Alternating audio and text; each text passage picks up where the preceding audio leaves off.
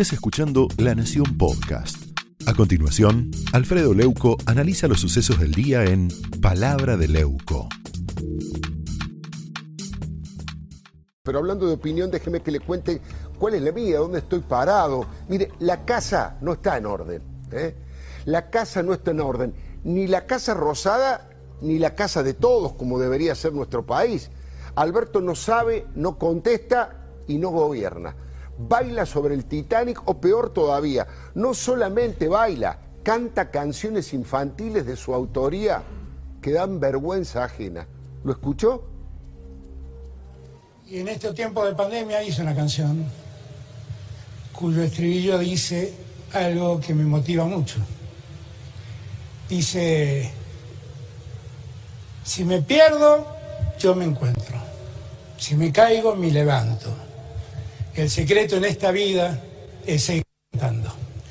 Y nosotros seguimos cantando, pese a todos los que nos pegaron, pese a todas las veces que nos lastimaron, pese a todas las piedras que nos pusieron. Nosotros seguimos acá, de pie. Escucharon ustedes, ¿no? Si me caigo, si me pierdo, yo me encuentro. Si me caigo, me levanto. ¿eh?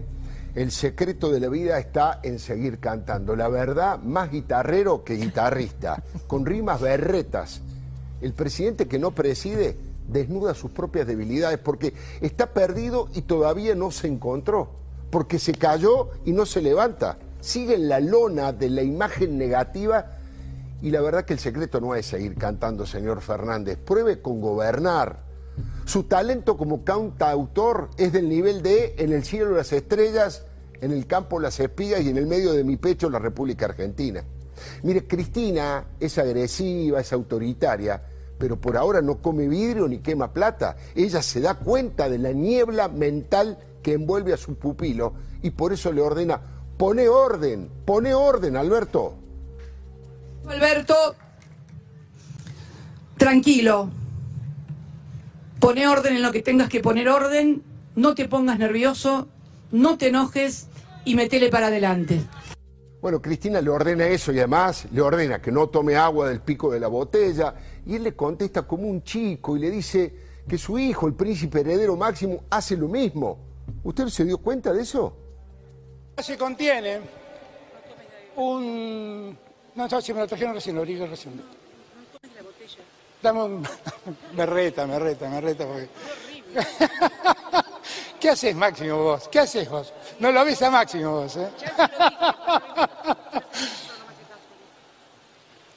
Hice, hice lo que me mandaste, Cristina. Eso lo dijo en el anterior acto, en el Estadio Único de La Plata. ¿Se acuerda? Esta vez ella le sacó el micrófono, trató de explicar lo que Alberto no supo, no quiso o no pudo explicar respecto de la, de la mayoría y él le dijo, Cristina, tenés razón.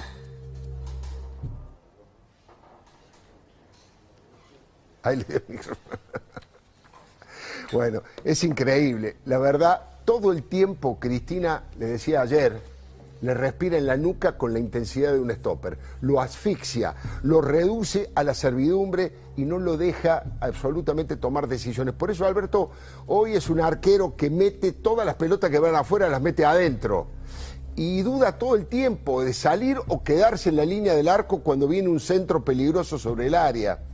Este festival de la obscenidad al que estamos asistiendo con la saga de la fiesta clandestina del cumpleaños de Fabiola, la verdad que no tiene antecedentes.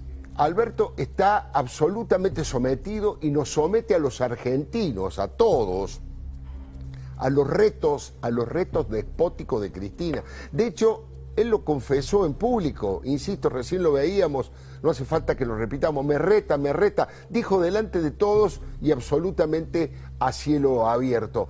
Mire, hoy Alberto es una especie de boxeador peso pluma y está contra las cuerdas. Esta es la posición política.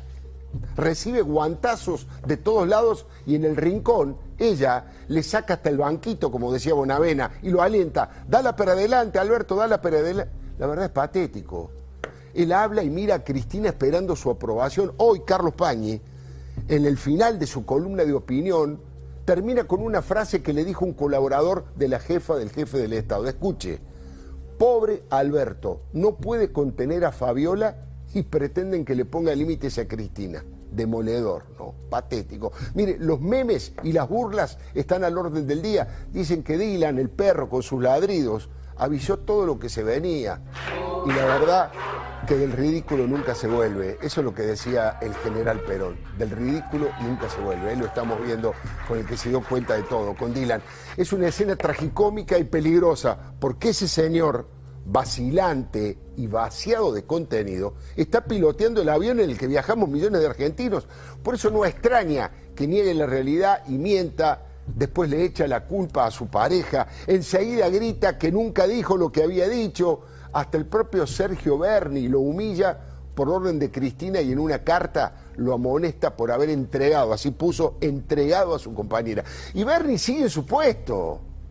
Alberto no puede sacar a ningún funcionario y lo que es peor, cada uno que se va es reemplazado por algún talibán de Cristina. Y todavía faltan, como decía recién, más fotos y el crudo de los videos. Y esto es solo el envoltorio de lo que verdaderamente es dramático en la Argentina. Porque por un lado está el hecatombe de la economía que multiplicó la pobreza, la desocupación, la angustia, el hambre y las empresas fundidas en nuestro país y el fracaso sanitario que expresa el horror de casi 110.000 muertos, uno de los peores países del mundo en el manejo de la pandemia. Como si esto fuera poco, Cristina comete el sincericidio brutal porque dice que necesitan varios periodos más de gobierno. Por ahora, por ahora Cristina le dice pone orden porque la casa, la casa no está en orden. Esto fue Palabra de Leuco un podcast exclusivo de La Nación. Escucha todos los programas de La Nación Podcast en www.lanacion.com.ar. Suscríbete para no perderte ningún episodio. Estamos en Spotify, Apple Podcast, Google Podcast y en tu reproductor de podcast favorito. Seguí escuchando La Nación Podcast.